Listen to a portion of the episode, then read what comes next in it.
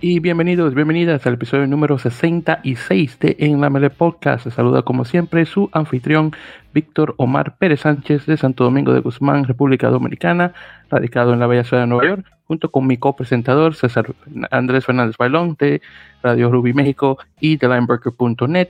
César hermano, buenas noches, ¿qué tal? Hola Víctor, buenas noches.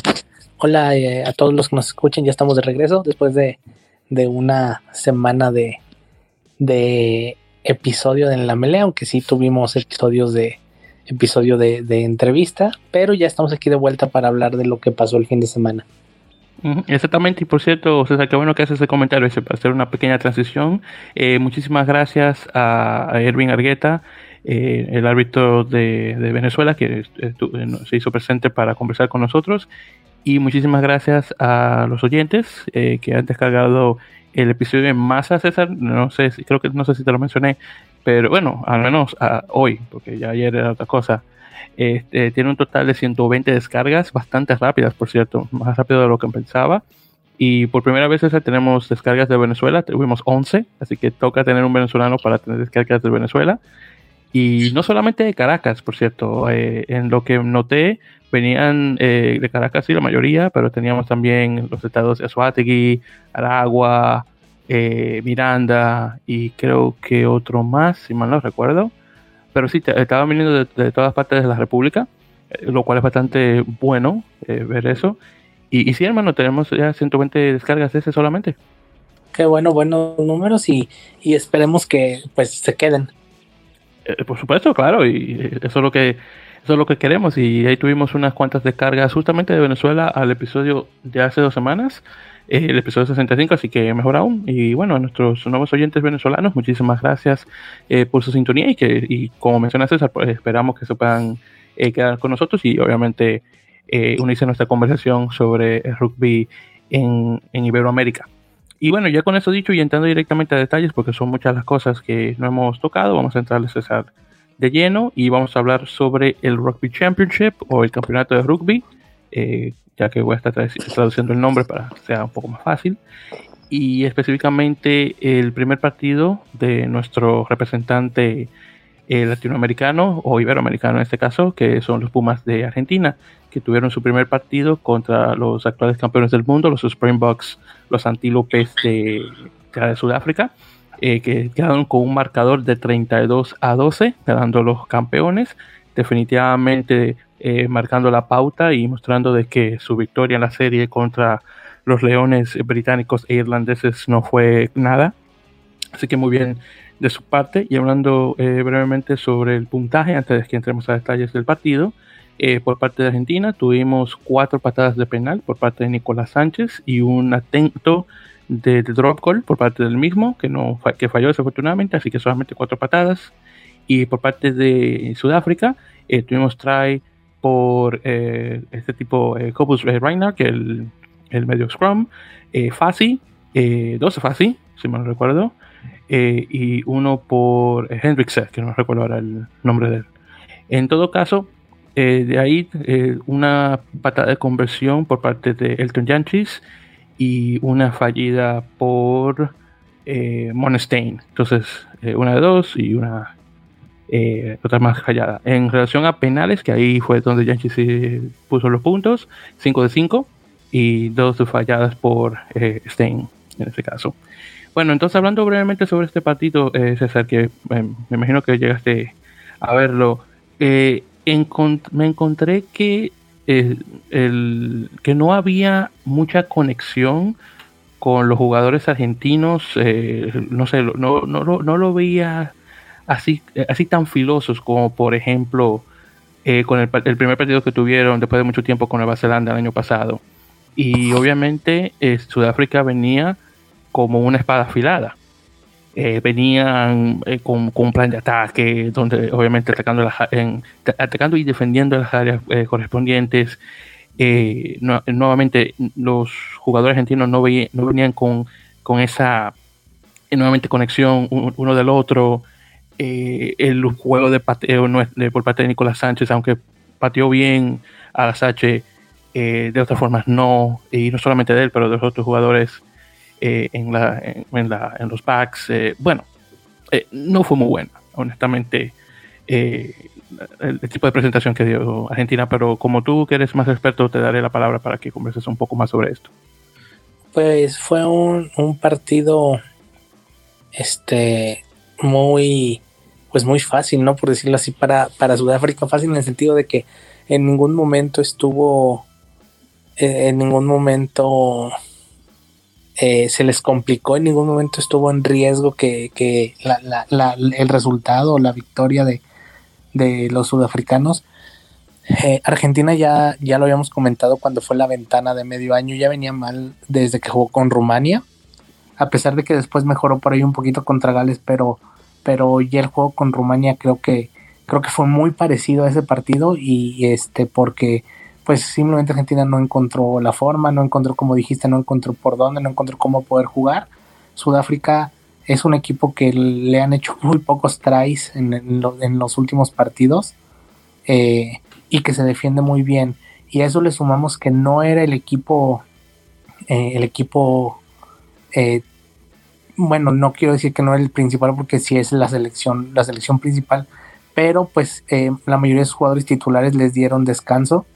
Eh, no, no estuvieron todos los jugadores titulares de Sudáfrica, la mayoría eran jugadores suplentes. Eh, y aún así el, el, juego fue muy muy sencillo en ese sentido.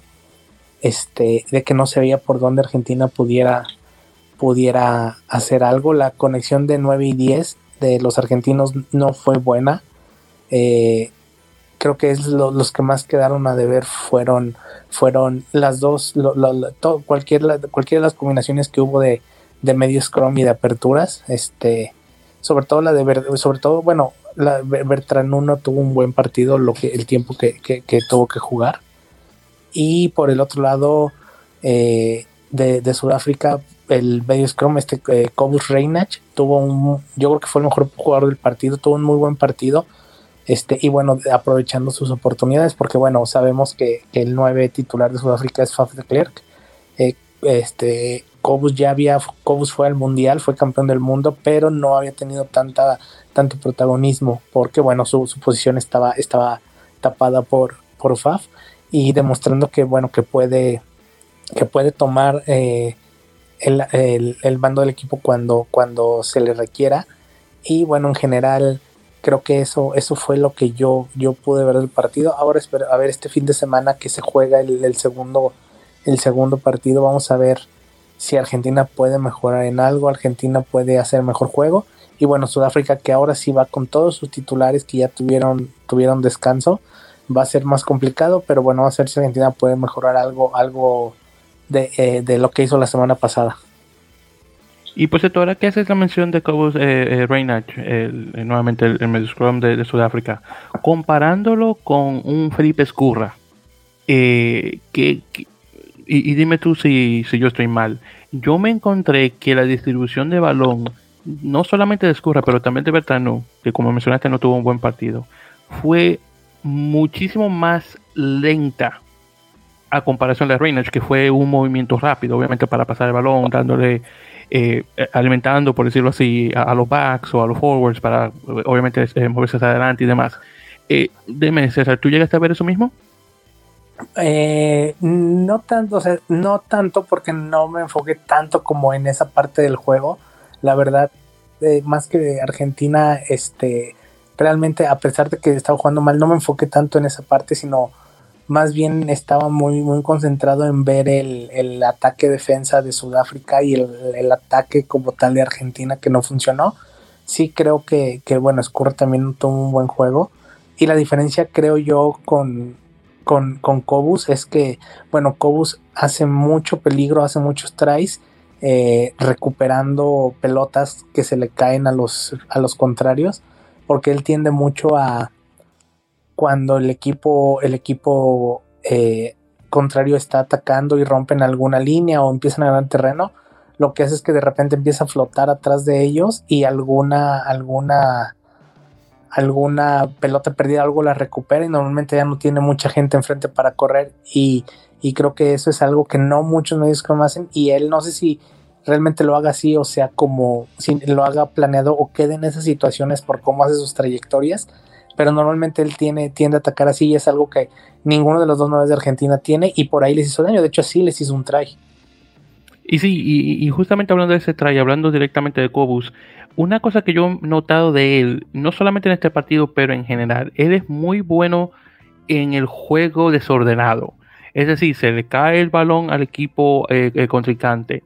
Eh, de alguna forma él viene, atrapa, o, y si no mete el try, al menos está buscando la manera de hacer el pase al, compañero para que obviamente pueda venir a anotar o al menos hacer dar una buena patada para quedar cerca de la línea de 22. Entonces, ese es uno de esos jugadores que tú, si los tienes en el equipo, puedes confiar que en, lo que dicen en inglés el broken play, eh, te puede ayudar de cierta forma. Eh, sí, sí, sí, creo que es una de sus virtudes. Y este, y, y creo que no todos los nueve lo hacen pero no, digo, no sé si sea que él lo hace así o, la manera de correr sus trayectorias siempre lo van a quedar en esas situaciones, pero sí es uno de sus puntos fuertes. Y, te lo menciono por justamente por ese try que mencionas. El, pase ese, así como medio, así como, ¿cómo te, lo digo? Así, este, eh, bueno, así como un, pase no muy bueno, eh, ya de, escurra, eh, donde Cobus viene, lo atrapa y viene y se mete y, y pone el try por ejemplo. Ese es ahí uno bien fácil, una cosa que lo he visto varias veces haciéndolo eh, en, el top 14 como Montpellier. Entonces, definitivamente no es la primera vez que, he visto al tipo en una cosa similar. Y una cosa muy interesante hablando de Kubo, ya que me estoy enfocando en él. Un jugador que no hace mucho, yo ni siquiera había escuchado el tipo. Vino, tuvo buenos partidos en el top 14 y de la nada vino, salió, se juntó con la Nacional y mira dónde está ahora. Eh, sí, no, no es un jugador ni mucho menos de los, como le llamamos, de los de los famosos, por decirlo así, de los mediáticos. Eh, pero, pero por ejemplo, bueno, yo lo empecé a ver en el Mundial porque tuvo ahí partidos, jugó contra Italia y contra Canadá. Eh, y, tuvo un par de buenos, buenas jugadas, le hizo un try, creo que fue a Canadá, un buen try, y de ahí como que me empezó a llamar la atención, pero realmente no es un 9 que, que le hayamos puesto mucha atención eh, los que no somos de allá, pero de repente empieza ahora con todo esto de los Lions y todo eso, ha tenido buenos juegos y bueno, creo que este es yo creo que uno de sus mejores partidos que ha tenido, que yo le he visto con la selección de Sudáfrica, no creo que le vaya a a quitar en un futuro cercano el, puesto a Fab de Klerk, porque Fab de Klerk, bueno, está, está en un nivel muy alto, pero este, bueno, no, no puede ser que, que, se quede como una buena alternativa cuando, cuando el nuevo titular no esté. Exacto. Y continuando en ese caso y regresando al, tema de Argentina, eh, si tuvieras que darle eh, un grado, nota, calificación al mejor jugador de Argentina en ese partido, ¿quién es y cuál es la, calificación que le das? Mm, yo creo, me gustó en general, o sea, no, no como uno, pero me gustó la primera línea, sobre todo por las formaciones fijas. Si hubo muchos o varios scrums donde sí fueron hacia adelante. Eh, y yo creo que sería como que en general, no, no, no a uno como tal, pero sino a las tres primeras líneas, a, los que iniciaron el partido. Eh, sí, yo creo que serían los que mejor vi. Yo creo que sí estarían por ahí de un, un 8, 8.5. Y aparte, bueno, menciono lo de lo del debut de, Carlos Mucio, que debutó con Argentina a los 37 años. Este, algo muy poco común de ver. Pero creo que las primeras líneas en general fueron lo mejor de, de Argentina. Y este, pues realmente fuera de ahí no hay mucho, no, no, no hubo mucho para destacar.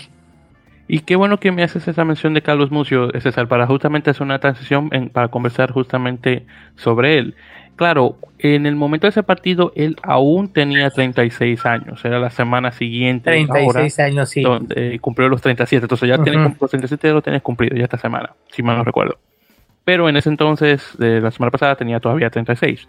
Y sí, eh, rompió el récord eh, como el Puma más eh, longevo en debutar para la Nacional antes de él fue un caballero, que no, lo conozco, tal vez tú, que tiene un poco más de tiempo dentro del partido, eh, Julio Farías Cabello, que debutó a los 32 años, no recuerdo exactamente. Sí, Julio Farías, sí, Julio Farías Cabello eh, flanker, fue el Mundial del 2011, pero bueno, es uno de esos jugadores que él era, él era también debutó ya muy grande, incluso le dio para ir al Mundial. Y después del Mundial 2011 jugó un par de temporadas en la Liga Premier, creo, en London Welsh, si no me equivoco. Eh, y después se perdió y ya nunca volvió a figurar, no regresó a la selección, tuvo un paso muy corto, pero, pero ese Mundial del 2011 este, tuvo, lo, lo jugó muy bien y sí, es, este, debutó ya grande en la selección también. Sí, 32 años, para ser más específicos. Sí, este, sí, yo sí me acuerdo mucho, mucho de él. Él le hizo un try a, Nueva Zelanda en, el Mundial, en los cuartos de final. Y este, desde, desde él no veíamos un jugador tan grande en debutar con, Argentina. Y grande de edad para la gente que no, no, no, habla mexicano, por si acaso. Y grande de edad, grande de edad de, años. sí, exacto, sí, porque el museo es bastante grande. El tipo, Bueno, tú lo ves que es un tipo de todo imponentes honestamente. Y, tenemos que recalcar, César, que Mucio entra al plantel realmente como de sorpresa, porque cuando Federico, eh, ¿cómo quedamos que se pronunciaba el apellido de este tipo? El, que el polaco, eh, eh, no me acuerdo, Wigin, Wigin, Wigin, yo creo que era la pronunciación que te había dicho la otra vez. Eh, al, al, lesionarse, más bien y llama a Mucio al plantel. Y tenemos, y hablando un poco sobre Mucio, para los que no conocen a Carlos, él es producto del San Patricio Club, que viene de Corrientes, del, norte de, eh, de, la provincia norte de Argentina. Él sale de Argentina a Francia en el 2010 y conecta con Van, el equipo de, de Bretaña. De ahí él juega con Tarbes, o Tarbes, como se pronuncia, creo que Tarbes se pronuncia oficialmente en francés, Mont de Marsan, y, y ha estado con ese equipo desde 2014. Es decir, que tiene con Mont de Marsan eh, eh ver, estamos calculando, tiene 7 años. Y ahora es que vienen a llamarlo a la, Nacional. Así que un, eh, un, un, rumbo muy interesante para llegar a, a, la Nacional. Así que, y, muy bien por él, honestamente. Eh, sea mucho, lo que es él y, Gómez Codela, que bueno, los dos estuvieron en el mismo equipo. Yo honestamente eran dos jugadores que no me lo esperaba ver en los Pumas nunca. Sí, Codela ya había estado antes, pero de hace mucho tiempo. Estoy hablando de hace 10 años por ahí. Eh, sí, exacto, exactamente, sí, desde su, este última aparición, exacto. Sí, de hace como 10 años y se perdió durante mucho tiempo del radar de selección. Eh, pero bueno, ya este, eh, qué bueno que, está también de regreso, sobre todo de, de repente que de repente Argentina últimamente ha estado sufriendo un poco por primeras y creo que estos tres que estuvieron el sábado eh, bueno, tres y, los que entraron después se lo hicieron bien. Eh, sí, es, exactamente. Es así mismo. Y, bueno, pues, me alegra que él tuvo un juego relativamente bueno. Definitivamente, como mencionaste, la primera línea, definitivamente un 8.5 de calificación o, más, eh, casi 9. porque sí, definitivamente pudieron empujar varias veces a Sudáfrica en, en el Scrum. ahora, y regresando a Sudáfrica, eh, este chico nuevo que tenían de dos que estuvo debutando, Joseph eh, Dueva, muy buen jugador el tipo. Sí, fuerte de esos, de esos eh, jugadores primeras líneas, sobre todo hookers que, que son chiquitos en, en comparación, bueno, chiquitos, aunque es alguien muy grande, pero de esos hookers que son como, como chicos, como tractorcitos, difíciles de parar, de piernas muy grandes, muy fuertes y que son complicados de bajar porque son pequeños para eh, las, las mm, para los estándares que luego se manejan en, esos niveles. Sí, definitivamente. Y entonces ya, y con eso César y continuando, eh, desafortunadamente, eh, no solamente obviamente el resultado del partido, pero otras malas noticias para los Pumas. Una, eh, Facundo Visa se lesionó, eh, la rodilla específicamente está fuera del torneo y va y regresó o va a bueno yo creo que ya está de regreso eh, con Toulon obviamente para hacer la rehabilitación con su, club. Eh, unos me imagino que va a ser unos cuantos meses fuera de juego desafortunadamente para Facundo. Y también Matías Moroni que se desgarró un creo que fue un músculo no recuerdo de dónde pero al menos se va a recuperar en supuestamente en cuatro semanas, así que ese al menos va a regresar un poco más rápido. No sé si él va a reconectar eh, con Leicester Tigers, pero aún así Eh, dos jugadores que desafortunadamente van a doler eh, la pérdida de sus servicios, claro está. ya sabemos que em, Emiliano Poffelli y Joel Sclavi ya están, están con el equipo. Me imagino que van a jugar ahora para este segundo partido y ojalá puedan marcar la diferencia. Bien, entonces con eso dicho César y continuando hablando pues, sobre rugby argentino, eh, vamos a conversar brevemente sobre los últimos resultados eh, del top 12 de la urba. La última vez que estuve conversando ah, sobre esto, queridos oyentes, eh, bueno, les di bastante información porque estuve hablando de todas las ligas y pensándolo bien, eh, las cosas bastante. Entonces lo que, eh, lo que tengo planeado es específicamente conversar no solamente del top 12, pero también de la primera A, que son los, equipos obviamente que llegan a subir al top 12 para el siguiente año. Entonces solamente voy a estar enfocando en esas, en esas dos ligas de ahora en adelante para obviamente no tener una sección tan larga de información. Entonces, ah, hablando sobre obviamente las últimas dos fechas, la fecha 3 y 2, eh, primero comenzando con el top 12 tenemos los siguientes resultados. Primero tenemos el San Isidro Club eh, jugando con los tiros en casa, eh, ganando 78 a 6. Luego tenemos eh, Pucará contra San Luis, que, que quedó empate 9 a 9, nada más. luego tenemos Alumni contra el, el, Club Atlético de San Isidro, 27 a 23. El Club Universitario de Buenos Aires, el Cuba, contra Buenos Aires, ganando 24 a 15, el Cuba. Newman contra Regatas Bellavista, que ganó, eh, que ganó por 42 a 20. Y finalmente tenemos eh, al mío, al Elefante, el Hindú, contra Belgrano Athletic, ganando por 62 a 22.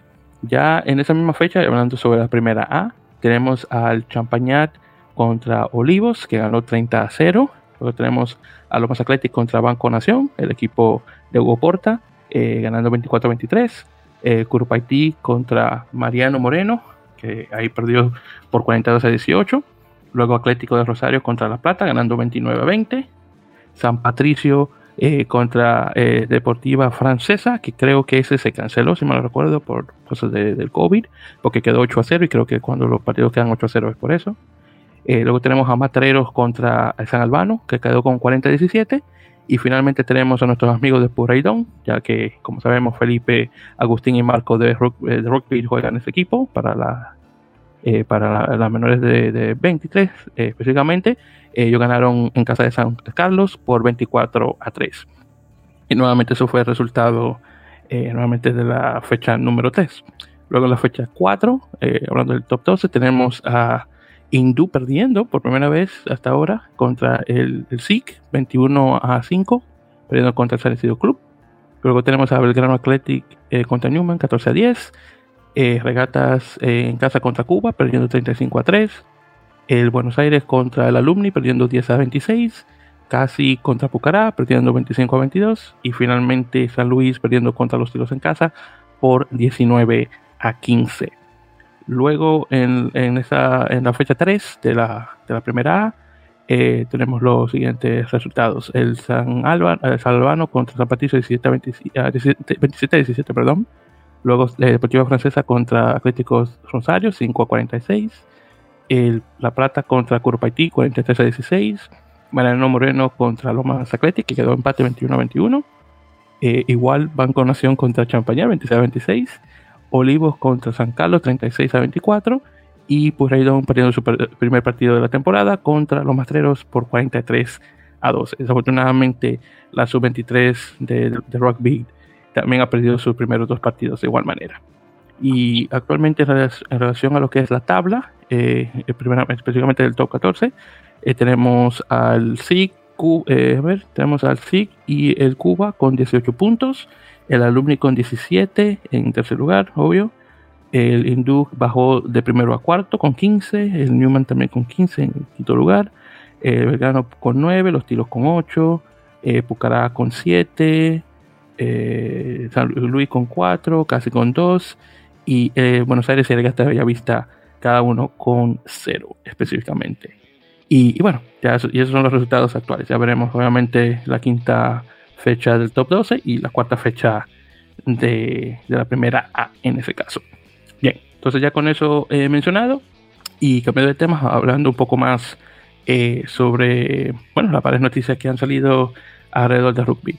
Eh, primeramente, César, no sé si llegaste a escuchar, hermano, que los teros ya se están eh, preparando en estado charrúa, ya entrenando con un total de 25 jugadores para lo que se avecina en, en octubre, con los el partido que va a tener contra la oposición norteamericana y de los jugadores que tienen actualmente, en, por decirlo así, en casateros, aunque no existe, claro, bueno, el estado charrúa es de casateros, por decirlo así, muy diferente a la que tienen en Argentina. Eh, tienen actualmente a Felipe Aliaga, Baltasar Amaya, Diego Arbelo, Felipe Arcos Pérez, Manuel Ardao, Matías, eh, Matías Benítez, eh, Santiago Chiveta, Manuel Diana, que obviamente ya con esto de Toronto está ahí ahora mismo, Eric Dos Santos, Ignacio Dotti, que con esto de Nola bueno, está ahí también, Juan Echavarría, Felipe Echeverry, Federico Favaro, Nicolás Freitas, Juan Juan Garese, Tomás Inciarte, José Irelugui, Diego Maño, que deja a Houston acabado también, igual Gastón Mieres con Toronto, Ignacio Peculo, Mateo, Mateo Perillo, o Perillo, Guillermo Pujadas, Rodrigo Silva, Andrés Vilaseca, obviamente el capitán, y Mateo Viñals. Así que esos son los que están actualmente entrenando en el estadio Charrúa, lo cual es bastante bueno, claro está, manteniéndose en el alto rendimiento eh, y obviamente listo para que cuando los chicos que están en Europa se ingresen con ellos, bueno, tengan eh, todas las de en ese caso. ¿Algún comentario, esa sensación a eso? Eh, pues realmente en general no tanto, no, este, no estaba muy al pendiente, pero qué bueno que ya están, ahora sí que de vuelta, qué bueno que ya están preparando la eliminatoria, que va a ser un buen cruce, este, contra, ya sea el del norte, sea de Estados Unidos o, Canadá, cualquiera de los dos que, les toque que les toque ser. Este, y, y, pues nada, estamos esperando ver esa eliminatoria. Qué bueno que ahora ya con toda esta estructura profesional, pues se van a dedicar a, a 100% a entrenar y a, y a esa parte de, de poderse preparar exclusivamente para eso. Sí, exactamente, hermano. Y justamente hablando de, de, de, la posición norteamericana, eh, que también llega a enviar la información, me imagino que la llegaste a ver, eh, ya se seleccionaron los jugadores para la Nacional de Estados Unidos, eh, para los partidos que van a, que van a estar encarando contra Canadá, en la serie de dos partidos comenzando en septiembre. en este caso, César, el, unos comentarios que quería hacer en relación a estos jugadores que se, que se anunciaron.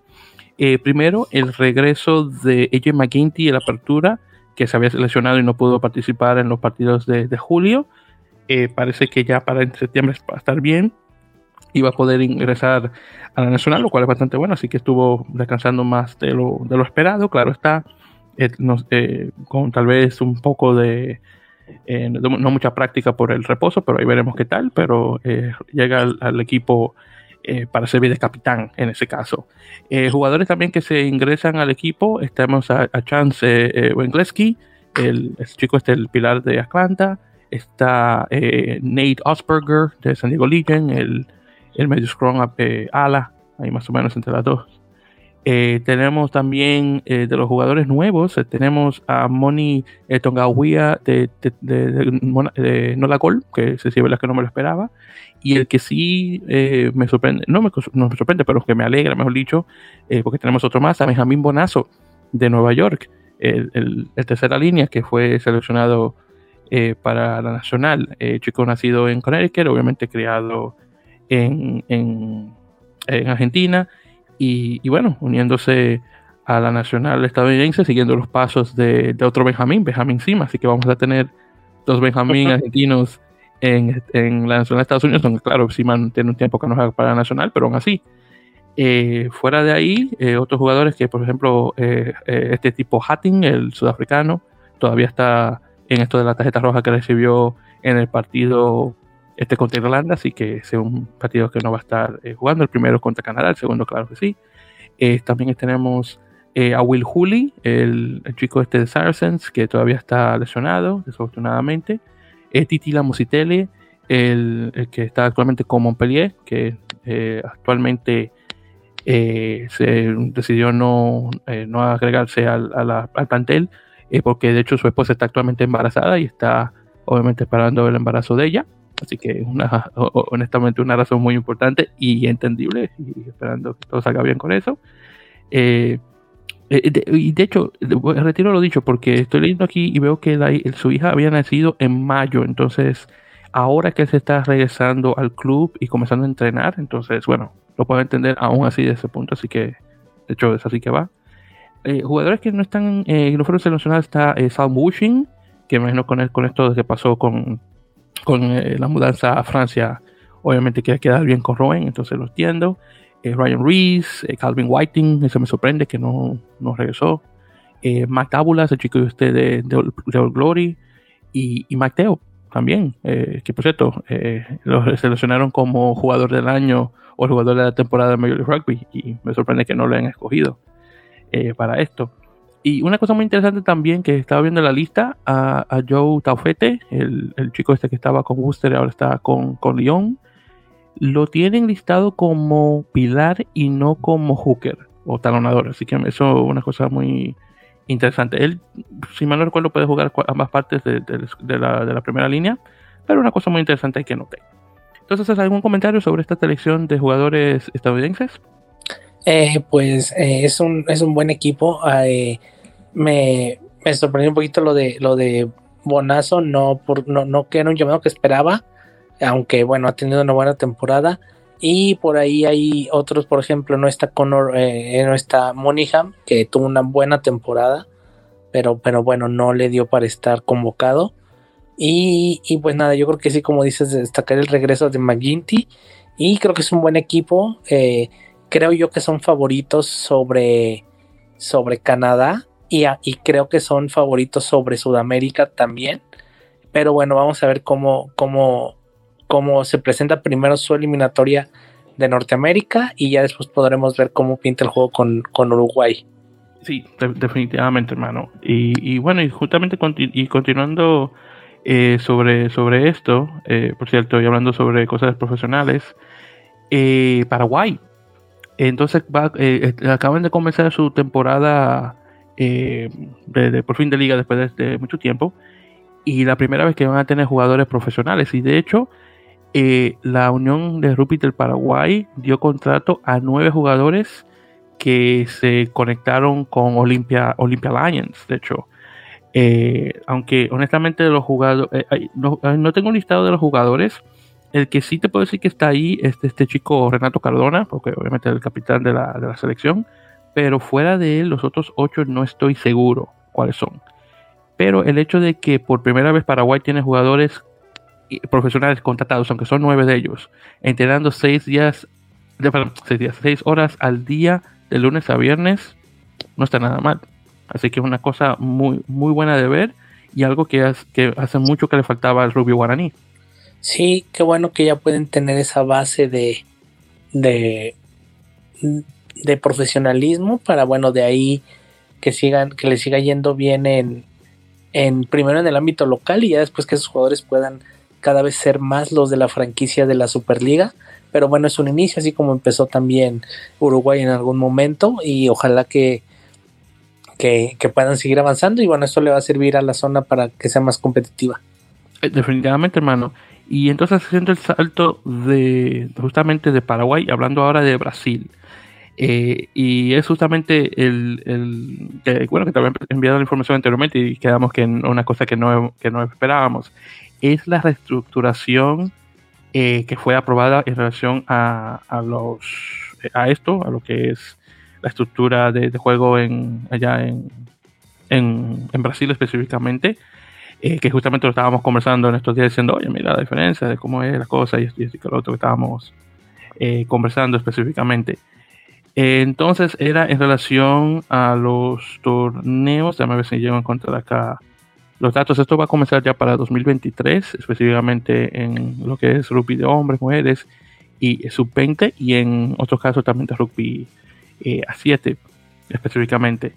Entonces, el torneo eh, masculino general eh, va a comenzar de marzo a octubre específicamente.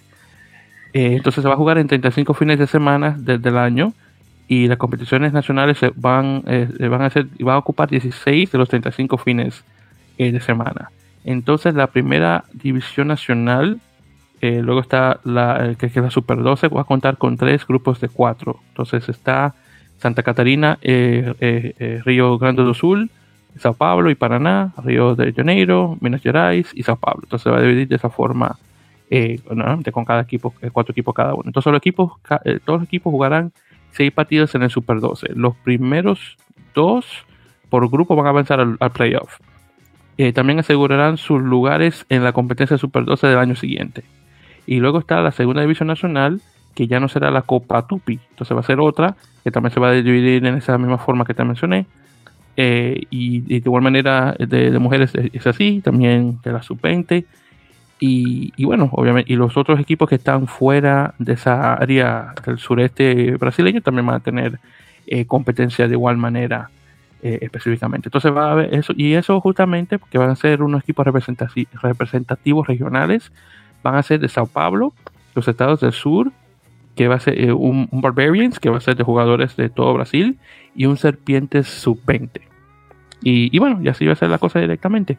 Y de igual manera en femenino, ya sean rugby 15 o, 7. Entonces, ¿algún comentario sobre la reestructuración de 2023 en el, en el rugby brasileño?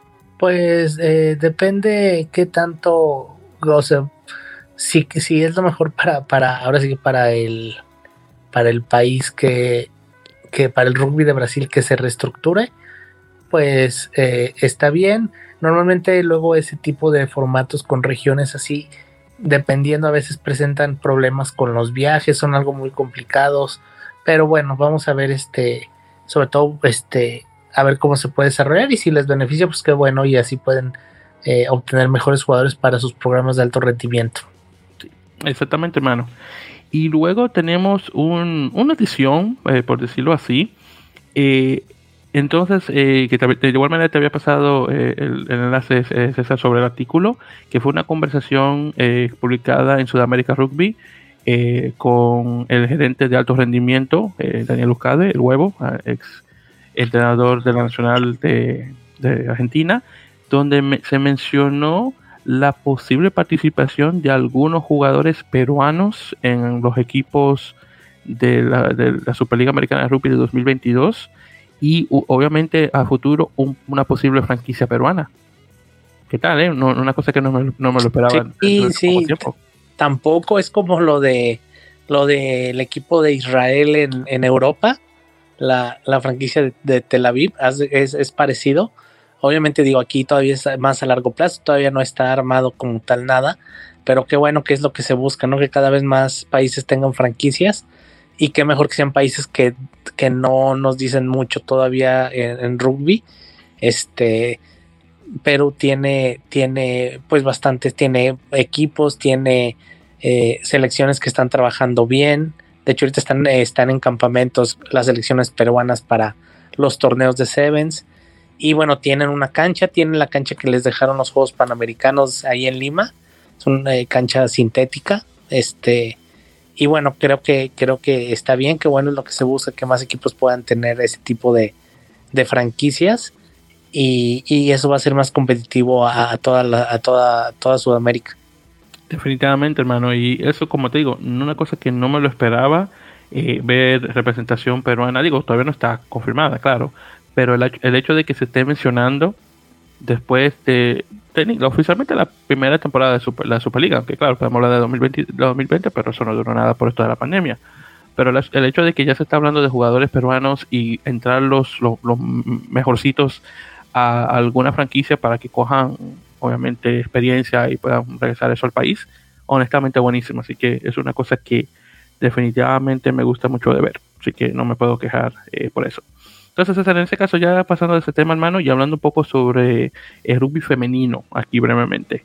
Eh, primeramente, el plantel femenino colombiano eh, ya está confirmado para el partido que se va a tener contra Kenia, eh, que es un partido de repechaje, obviamente, para la Copa Mundial de 2022 que se va a jugar en, Nueva Zelanda, específicamente en la Copa Mundial Femenina. Eh, entonces ya todas las jugadoras fueron seleccionadas, eh, eh, muchas, chicas bien jóvenes, creo que vi una de 19 años, no sé si la más joven, pero en todo caso muchas chicas jóvenes.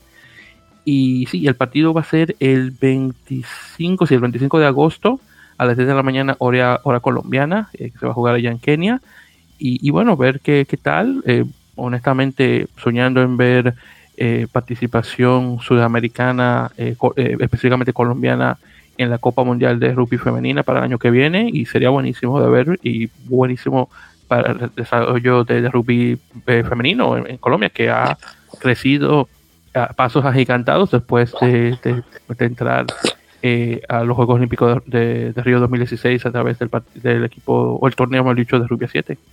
Eh, sí, es este eh, una buena oportunidad. Son terrenos, son instancias que el rugby colombiano nunca había pisado. Ya estar en un proceso clasificatorio eh, para, para, la Copa del Mundo es algo, es algo que nuevo para, para, para, para las chicas, para la selección, para el rugby en Colombia. Es un no, no quisiera como adelantar un pronóstico del juego. Creo que es un partido parejo. Eh, las, las chicas de Kenia, obviamente creo que su, su fuerte es jugar por fuera. Las chicas de Colombia juegan muy bien, eh, es, bien, se, bien en el, juego corto, en el cerrado. Creo que es un partido que, va a ser eh, interesante. y bueno, creo que cualquiera de, los de cualquiera de los dos equipos que, que, avance, bueno, todavía tiene que jugar el repechaje, el repechaje final que ya es un repechaje muy complicado para cualquiera de los dos.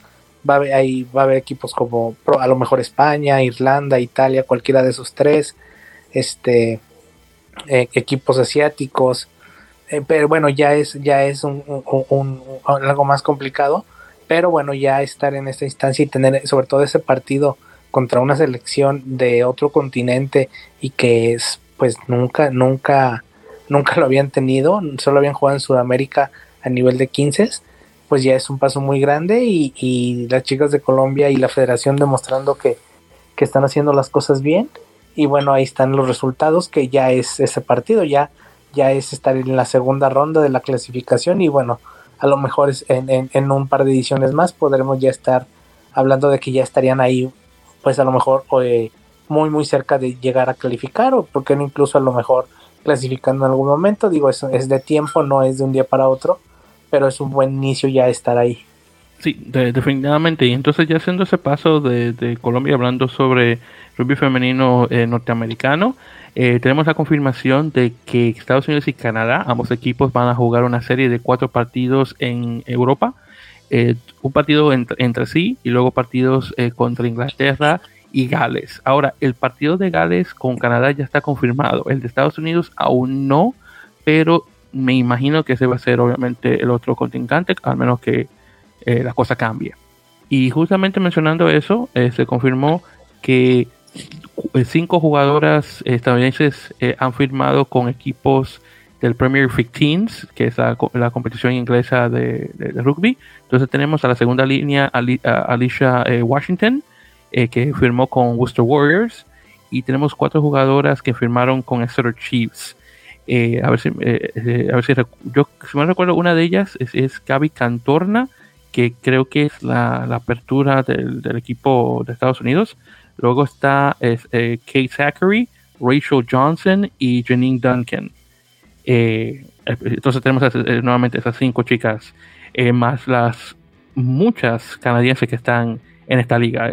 No honestamente me ha sorprendido la cantidad de jugadoras canadienses que están jugando en, la liga inglesa, lo cual es bastante bueno, obviamente, para el nivel de el juego, eh, que, bueno, está buenísimo. Eh, y, bueno, a ver, a ver qué tal en ese caso, eh, cómo evoluciona la cosa directamente. Bien, entonces ya con eso dicho y hablando de, ya terminando el, toma de, rugby femenino, y ahora hablando un poco sobre rugby a 7.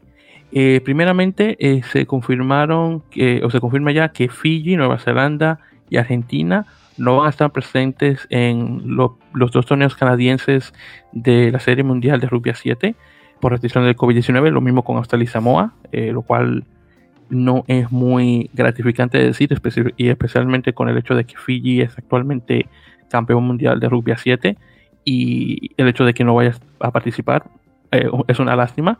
y claro está, hay otros equipos eh, que van a estar eh, presentes. Irlanda, por ejemplo, España también va a estar presente de igual manera. Ahí creo que tienen, creo que déjame revisar, porque si me recuerdo había otro que no, que no está tan presente en el circuito que también va a estar dentro, a ver si llego a encontrar acá. Eh, o por cierto, eh, Gran Bretaña va a jugar como Gran Bretaña y no los eh, Inglaterra, Escocia y Gales, que eso honestamente me lo encuentro bastante raro. Alemania va a estar ahí, se me olvidaba, y Chile también. nuevamente, me imagino que va a haber algunos, cuantos otros equipos por confirmar. ya los de siempre, como por ejemplo Francia, Estados Unidos, Canadá, obviamente, Sudáfrica, eso sí van a estar ahí. pero nuevamente una lástima por Fiji, Nueva Zelanda, eh, Australia y Argentina, de que no estarán eh, directamente en este torneo, pero bueno, ya eh, para lo que se avecina, claro, con esto de la pandemia ha sido muy difícil tener estos partidos del circuito. luego de ahí también tenemos, en relación a lo que es el rugby a 7, bueno, Ah, sí, lo he dicho como que comentario. Alemania ya debe de andar, andar por estos lados porque el sábado juegan en el en el, ah, se me olvidó el nombre del torneo, el, Sevens que es ahí en Colorado, en el Infinity Ah, sí, tú dices el, Rugby Town Sevens. Ese mero. Sí, Alemania juega el sábado ahí y de hecho le toca jugar contra Colorado Exos. Uh, pues mira, pues qué, bueno que me hiciste ese comentario porque no lo tenía. Sí, están, están en el mismo grupo. Ah, pues míralo ahí, están en el mismo grupo. Mira, gracias por hacerme esa mención. A mí, honestamente, se me olvidaba el hecho de que Rugby Town Sevens iba a ocurrir este próximo fin de semana. Eh, de hecho, estaba más, más al tanto al, al Nacional de, de, Clubes de, de, Clubes 7 de, Estados Unidos que pasó la semana pasada. Y no recuerdo, honestamente, ni, me di cuenta del resultado. No sé quién ganó el torneo en Creo que, no, no, sé si los de Austin, no me acuerdo, creo que sí. Ah, bueno, pero eh, pero eh, pero estamos hablando de, de Gronis, ese Austin o no, no, no, hay otro los ah, el club. Ajá. Sí, los clubes, tú dices este. Sí, el, de clubes, ajá. Sí, sí, el, el Hunts. No, no es cierto, no es cierto, no es cierto. Lo ganó el equipo de la Academia de Houston. Oh, mira, eh, eh, Houston, este, eh, ¿cómo se llama? Houston HTX. Ese, ellos, sí, ellos ganaron el Sevens. Ah, mira, pues qué bien. ¿Y en mujeres sabes de casualidad? No sé quién, no recuerdo si lo vi, pero no recuerdo quién.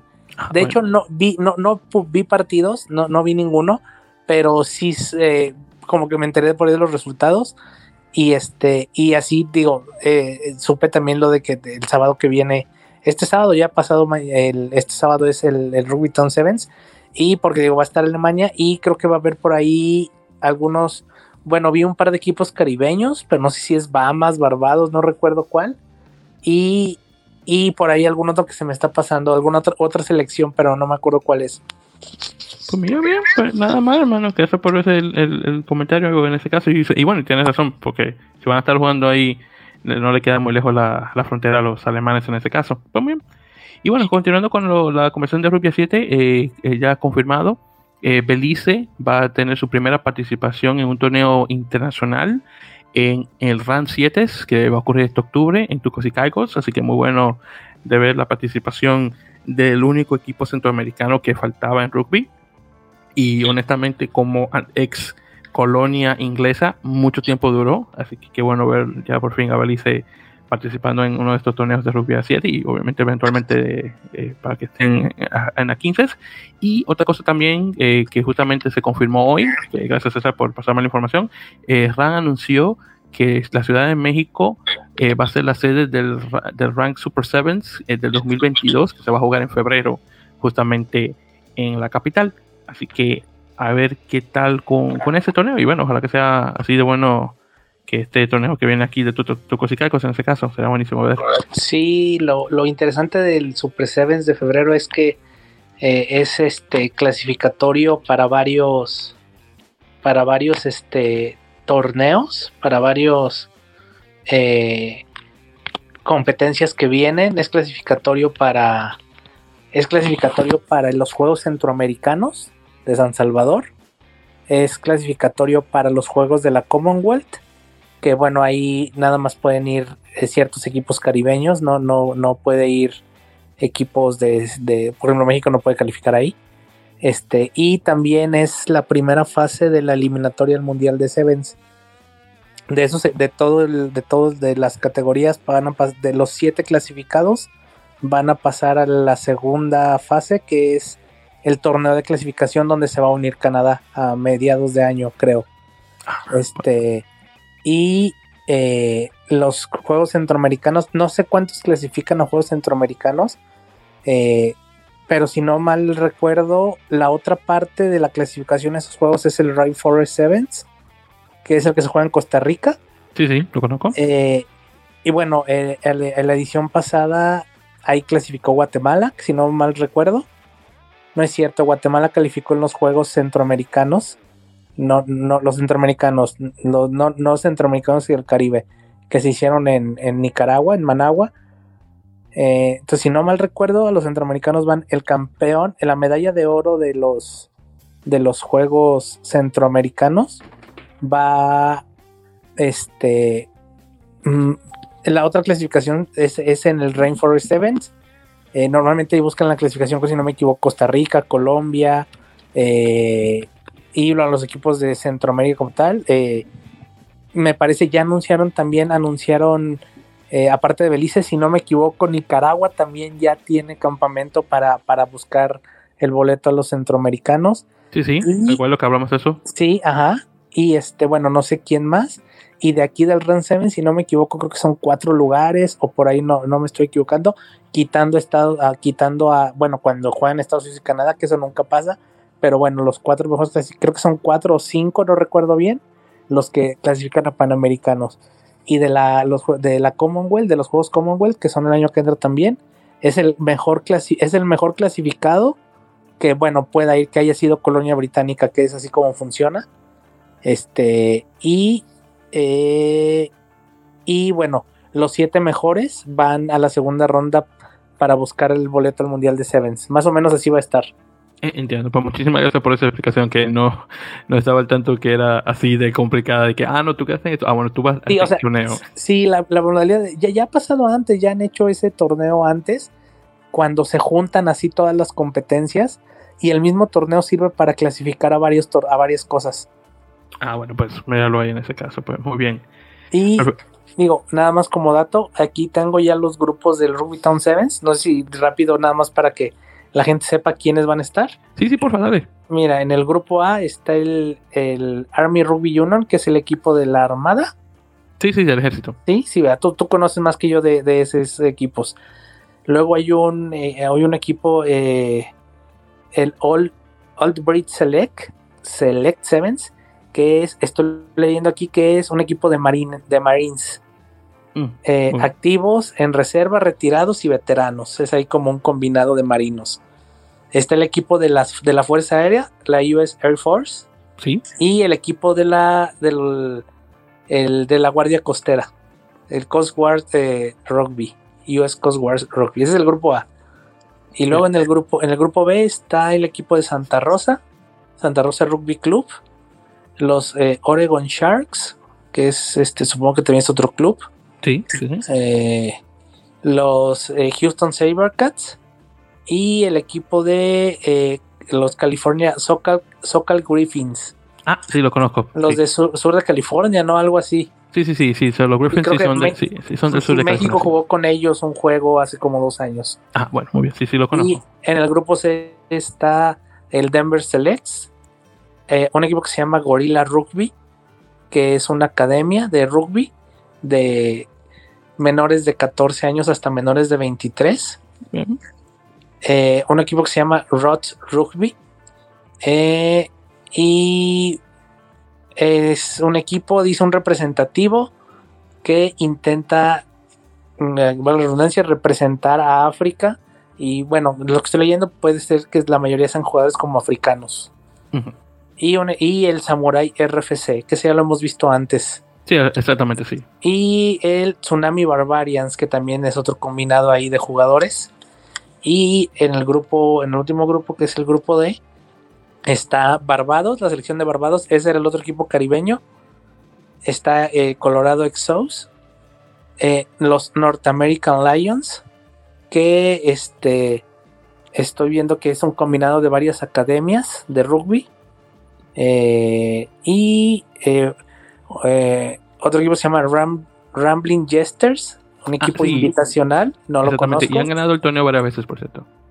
Ah, no lo, yo ellos no los conozco, pero este estoy viendo aquí que fueron finalistas del invitacional de Dubai y en Inglaterra y en varios torneos sí, sí, sí, importantes. Sí, ellos son como un Barbarian C7, vamos a ponerlo de esta forma. Y este, el equipo, la selección de Alemania, son todos los equipos que van a estar en el Rugby Town Sevens. No sé si lo van a pasar, supongo que lo van a pasar en línea, pero siempre es un, un, torneo interesante porque siempre hay equipos de muchos lados y de diferentes estilos y, siempre luego es, es interesante ver este tipo de partidos. Eh, sí, ese torneo siempre lo pasan por el, live stream de, de, Rugby Town Sevens, de la gente de Colorado de Glendale. Eh, entonces sí, siempre lo pasan eh, directamente por ahí. Oye, creo que mencionaste también que está el, equipo este de Roots Rugby, creo que creo que fue que sí, sí, sí, sí. Ah, ah, bueno, ah, bueno, sí, verdad que sí que mencionaste que era así de los chicos estos de, de África. Sí, bueno, es, lo que, es, lo que, es lo que dice en la biografía. Entonces, sí, sí, sí. ¿Nunca los he visto? No, no, nunca. Eh, sí, sí, sí, ya sé cuál es. Es que ese es el que. Ese fue un equipo que creó el chico este, Derek Lipscomb, creo que se llama, el que estaba con, Nueva York, él y unos cuantos chicos afroamericanos, eh, que crearon este equipo de rugby, obviamente, para atraer más chicos de descendencia africana, mayoritariamente afroamericanos, para que jueguen mm. rugby.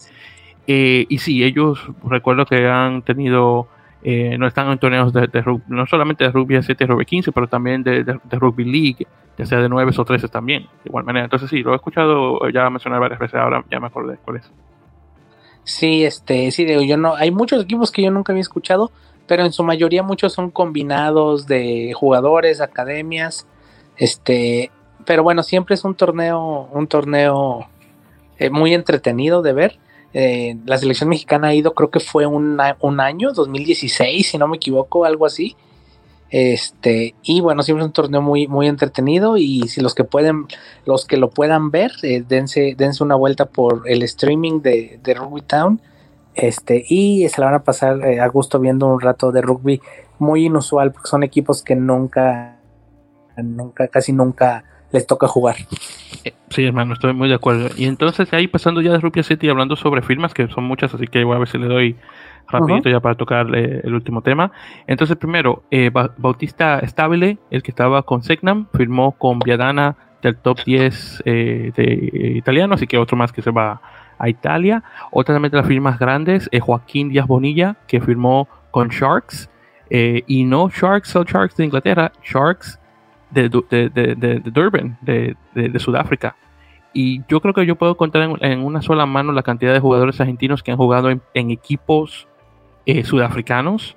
Eh, de hecho, tengo que, tengo que buscar a ver cuántos, porque no sé si hay muchos, pero muy inusual. Y de hecho, con esta firma de, de, Díaz Bonilla, hay un récord de jugadores argentinos que van a estar participando para la United Rugby Championship, la, la ex Pro 14 o Pro 16, eh, lo cual es muy interesante de ver.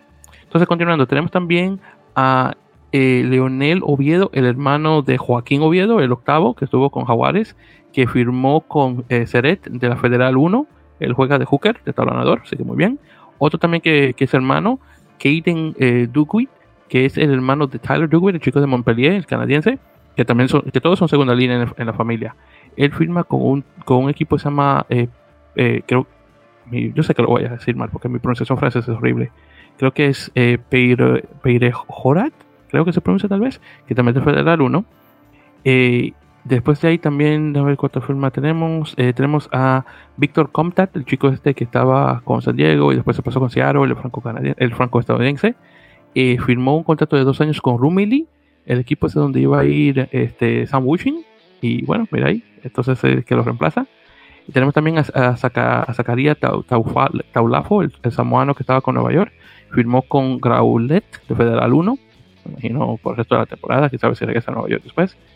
Y luego tenemos a, Aston Fortuin, el de, de, Utah, segunda línea, y a Sabe Totobosau, el, el ala fillano, eh, con San Diego. Los dos firman con Arbon, siguiendo los pasos a Jason Robertson, eh, que estaba con All Glory. Así que tres jugadores de la Major League Rugby eh, que pasan directamente a Narbonne. Así que vamos a ver qué tal. Eh, también, por cierto, eh, Ben Landry extendió su contrato con Seattle por tres años más, o bueno, dos años más hasta 2023. Y junto con eso, también Andrew Guerra, el mexicoamericano que estaba con, bueno, que está con Ola, firma por tres años hasta 2024. Y bueno, una de las revelaciones del año, este chico Andrew Guerra, así que muy bien por esa parte. Desafortunadamente también tuvimos una noticia ya oficial de que Shalom Suniula, uno de los grandes referentes del rugby estadounidense, eh, nacido en, Samoa eh, estadounidense, pero criado en Nueva Zelanda, él y sus hermanos eh, Ronald y este, ¿cuál era el otro? Ronald y Andrew, los tres muchísimo tiempo jugando para la nacional estadounidense, Shalom siendo el más joven fue era el último que quedaba en retirarse y se retiró ya oficialmente después de 13 años jugando rugby 7 y 15, obviamente terminando su carrera con Seattle Seawolves y me imagino que va a pasar, va a ser una transición a lo que es eh, en, una faceta de entrenador. Así que muy bien por esa parte y muchísimas gracias a Sharon por sus años de servicio a la Nacional. Y después tenemos también el anuncio de que San Diego eh, tiene eh, un nuevo director de rugby, un neozelandés, Danny Lee, que tuvo creo que una o dos apariciones para, para los All Blacks. Y después de haberte retirado del juego, estuvo en Japón. De hecho, fue el entrenador de, Honda Heat, que tiene ahora un nombre diferente ahora con esto de la, nueva liga eh, japonesa, y ahora conecta con San Diego. Así que vamos a ver si las cosas con San Diego llegan a cambiar y, bueno, van a tener eh, una muy buena eh, temporada comenzando ahora este 2022. Bien, entonces ya con eso dicho, también por cierto, muchos jugadores de la Major League Rugby han conectado con equipos que están en en la NPC, the National eh, Professional eh, Championship eh, de, Nueva Zelanda. tenemos a Timo O'Malley, el, el, ex apertura con Utah, que está actualmente a ver, con, con Tasman. tenemos a Dan Hollingshead, la apertura con Nueva York, que está con, con, Oakland. Y tenemos a Byron Walker, que está nuevamente con Waikato. Carl Pryor, el de Nueva York también, que varias veces salió del equipo bueno, de campo por, con tarjeta amarilla o roja. Ese eh, junto con Blake eh, Johaya y René Ranger, eh, que antiguamente estaba con, con Colorado, esos están ahora los tres con Northland. tenemos a Kalolo Tuiloma y Sam Slade, que están con Tismanakau. Murphy Taramay, que, es un ex jugador de, de, Colorado cuando estaba en la liga, está con North Harvard y Donald House, el ex eh, pilar con, de Free Jacks con Taranaki. Y luego de ahí tenemos a Seth eh, Fagase y uh, a Lecky Morris Lome, que están los dos con Otago, y Roy Van Good, que está con Southland. Y sí, esos son los jugadores que están, que tienen la conexión nuevamente con Major League Rugby, jugando actualmente en la liga neozelandesa. Entonces ya para finalizar, queridos oyentes, hablando sobre el hecho de que ya Major Rugby eh, anunció eh, eh, lo, que fueron los mejores jugadores de la temporada 2021, por cierto, además obviamente del mejor equipo de la temporada. como mencioné brevemente, se anunció que Mikey Teo de Utah Warriors como jugador del año, lo cual no está nada mal. también tenemos a Johan Monsen, el de, de, Rugby ATL, como delantero del año. Y claro está Billy Mix el, el de el Kiltinis, el, el, centro, como back del año. Y Andrew Guerra, que lo mencioné hace un momentito con Ola, que firmó tres años más hasta 2024, como rookie del año, rookie como jugador novato del año, de igual manera. Y, bueno, y todo bien en relación a eso. Y una cosa ya finalmente para finalizar, el Major League Draft, eh, el draft colegial de 2021, que regresa en su segunda edición y con eso, eh, y justamente eh, viene eh, para este jueves 19 de agosto. Entonces tenemos un total de, de 168 jugadores de 17 países diferentes, incluyendo Estados Unidos y Canadá, que se han hecho presentes, han levantado su mano para conseguir este sueño de ser jugador de rugby profesional.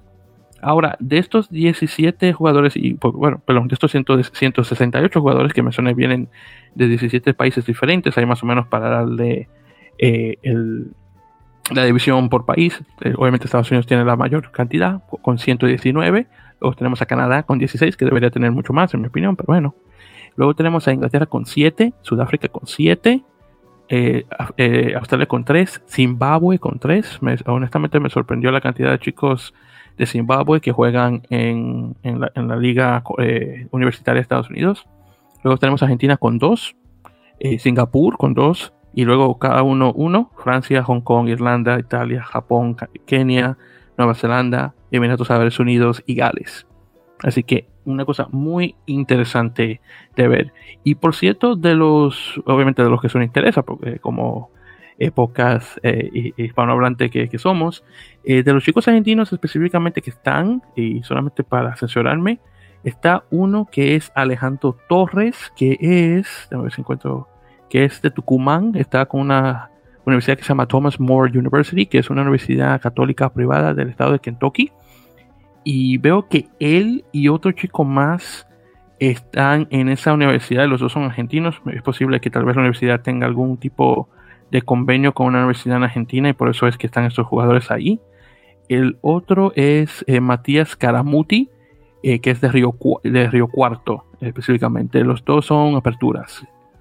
Eh, una posición que definitivamente necesitamos más acá en Estados Unidos. Así que nada mal por eso. Nuevamente el draft va a ser el 19 de, agosto, este, este siguiente jueves a las 6.30 de la tarde. Lo más probable para cuando vayan a escuchar esto ya haya salido, porque estamos grabando el día antes. Entonces, bueno, eso honestamente no es de, sorprender mucho. Y bueno, ya con eso dicho, querido oyente, porque fue mucha la información y quería tirarla toda antes de terminar. Eh, lo que sí también que iba a mencionar sobre el draft, antes que se me vaya a olvidar, de hecho, es la, el orden de, de, equipos.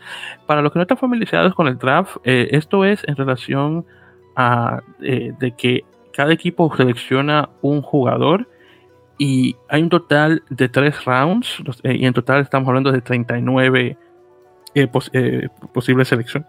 posibles selecciones de cada uno de los equipos puede tener una o más selecciones y son y por round tenemos 13, entonces estamos hablando que son 39 en total.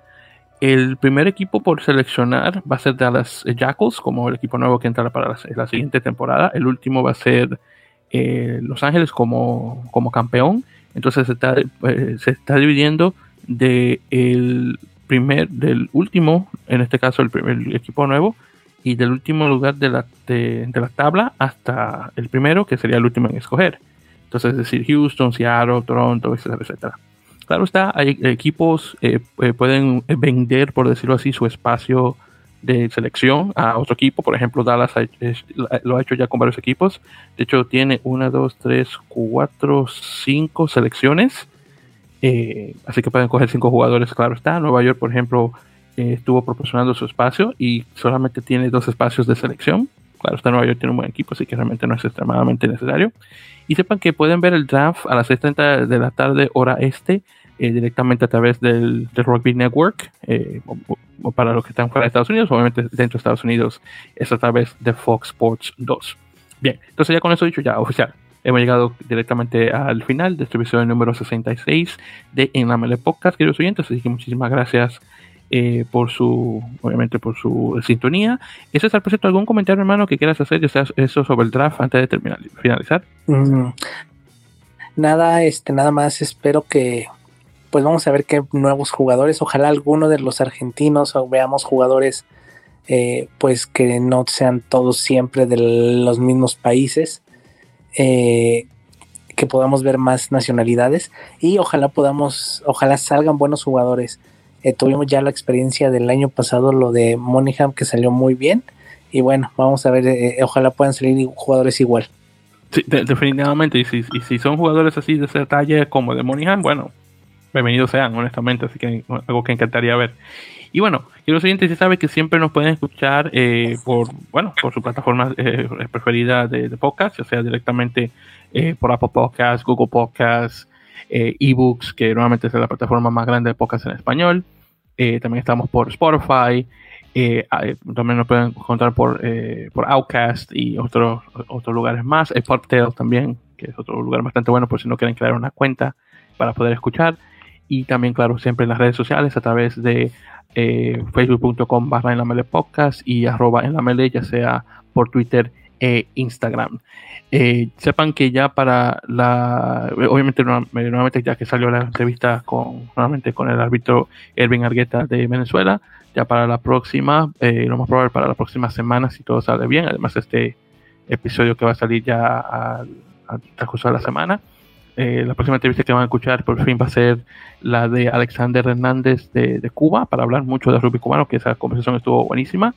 Y otra cosa también es que siguiéndole esa vamos a tener otra, otra entrevista eh, con un, una persona que justamente menciona Alexander en el, en el episodio. No voy a mencionar el nombre todavía para que cuando vaya a salir eso ya después mencionarlo, pero sepan que uno de los jugadores que él menciona en la entrevista va a ser nuestros, nuestra siguiente entrevista después de esa, así para que estén al tanto de lo que hay. ¿Tienes algún comentario, hermano, antes de finalizar? Nada, nada más gracias a todos los que nos escuchan otra vez. Eh, pasen la voz, pasen, digan a sus amigos que, que, que nos pueden escuchar. Ojalá les guste y ojalá, bueno, sigamos sumando más gente, que cada vez más gente nos escucha, nos da mucho gusto. Y, bueno, ojalá si cada vez llevarles más noticias, podamos hacer más entrevistas y este bueno, esperemos que esto siga creciendo. Y gracias a todos. Y pues nada, aquí nos escuchamos la próxima semana. Sí, definitivamente ya sabe que para la próxima estamos conversando sobre los resultados del draft colegial, el segundo partido de los de los eh, de los Pumas contra Sudáfrica en el Rugby Championship y obviamente las demás noticias que se avecinan ya de aquí para la próxima semana. Así que en ese y, de hecho, ahora hablando de la, siguiente semana y que casi se me olvidaba eh, mencionar esto, queridos oyentes, de hecho es posible que la siguiente semana no lleguemos a, a, grabar porque nuestro editor Corey creo que va a tener otro eh, otro viaje, pero en este caso va a ser un, viaje de negocios, así que es posible que no tal vez posible que no esté disponible para la semana que viene para editar el episodio, así que vamos a ver en qué queda eso. En todo caso, si ven que no sale un episodio regular para la semana que viene, bueno, va a ser otro episodio, un episodio de entrevista para esa semana, pero vamos que, a ver qué tal. Es algo que todavía está, veremos. Sí, exactamente. ahí, veremos qué tal. Eh, que, están, que las entrevistas, las entrevistas, las prácticas están de rugby que no normalmente conocemos, este, y se ponen buenas las pláticas, se ponen buenas. Sí, definitivamente. Así que pues si no nos... Qué bueno que antes se me, que se me va a olvidar eso. Pues si no nos llegan a escuchar un episodio regular, ya saben que para tal vez la semana sea ya un episodio de entrevistas ya para la siguiente semana. Bueno, ya para finalizar oficialmente. Muchísimas gracias, queridos oyentes, y hasta la próxima.